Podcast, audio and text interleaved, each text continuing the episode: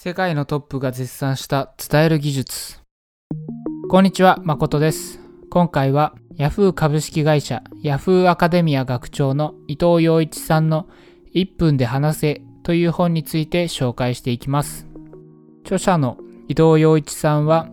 孫正義さんの後継者発掘育成を目指した学校であるソフトバンクアカデミアで孫さんにプレゼンをし続け国内 CEO コースで年間1位の成績を収めたという一流のプレゼンターとも言える方です。そんな伊藤洋一さんの伝えるための技術を全て盛り込んだというのが本書です。伝える技術というと、プレゼンに役立つ本なのかなと思ってしまうかもしれませんが、本書で紹介するのは、プレゼンに限らず、上司に報告するときや会議で発言するときなど、様々な場面で使える技術なので、ほとんどのサラリーマンにお勧めできる一冊となっています。本書の結論を言ってしまうと、話すときは一つの主張を3つの根拠で支えるようなピラミッド構造を意識するということです。これにプラスアルファとしてそれぞれの根拠に実例が伴うとさらに効果的な伝え方になります。ここからは本書の中で重要だと思った2点について詳しく解説していきます。ポイントの1つ目は先ほどもお話しした1つの主張を3つの根拠で支えるピラミッド構造です。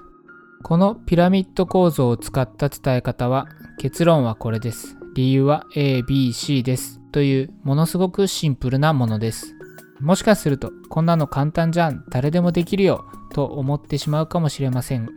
しかし実際のビジネスの場ではこんなにシンプルに伝えられている人はなかなかいないのが現実です。例えば上司に報告する時も次のような伝え方をしてしまう人がいます。初めは A 案がいいと思っていたのですが〇〇というような欠点があっていろいろ検討するうちに B 案が良いという結論になりました。というような報告です。ピラミッド構造を意識することで自分が話そうとしている内容が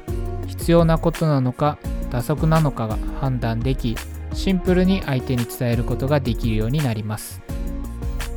ポイントの2つ目は論理的なだけでは人は動かない。動いてもらうためにイメージさせるです。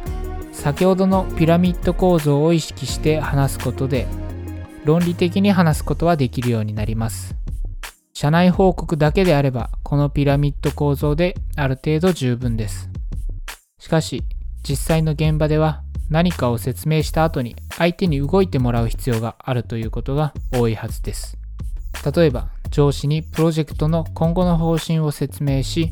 それを承認してもらう必要があったりお客様に商品を説明しそれを購入してもらう必要があったりこのように説明の後相手に動いてもらうことを目的とする説明が多いはずです相手に動いてもらうには論理的なだけではダメで相手にイメージさせ自分事として考えてもらわなければいけません。そのために必要なのが先ほどちらっと紹介した実例です。冒頭から説明しているピラミッド構造では最上段に主張がありその下で主張を支える根拠があるという構造でした。今度は実例をさらにその下に加えるようなイメージです。具体的な例としては本書でも紹介されていた例ですが、マンションをお客様に購入してほしいとき、駅から近い、間取りも良い、価格も手頃、このような説明は論理的な説明です。購入まで踏み切ってほしいときは、これらの説明だけではなく、木や花の多い公園が近いので、小さいお子さんがいらしたら喜びますよ。このように説明することでお客様は自分事としてイメージできるようになり購入の確率がぐっと上がります。最後に本書の私のおすすめ度を紹介していきます。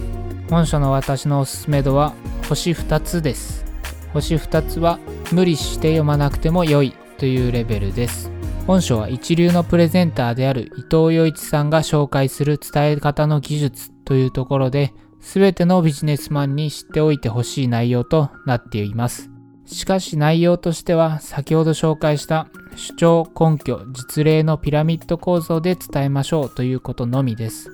本書の中には読者がピラミッド構造について確実に理解していけるように様々な実例を合わせて紹介しているため一冊の本になるほどの分量がありますしかし今回の要約で内容がちゃんと理解できた人は特に本書を読む必要がないのではと思ったためこの評価にさせていただきました。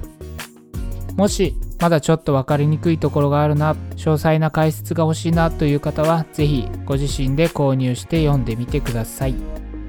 以上伊藤洋一さんの1分で話せの紹介でした。これからもどんどんいろんな本を紹介していきますので応援よろしくお願いいたします。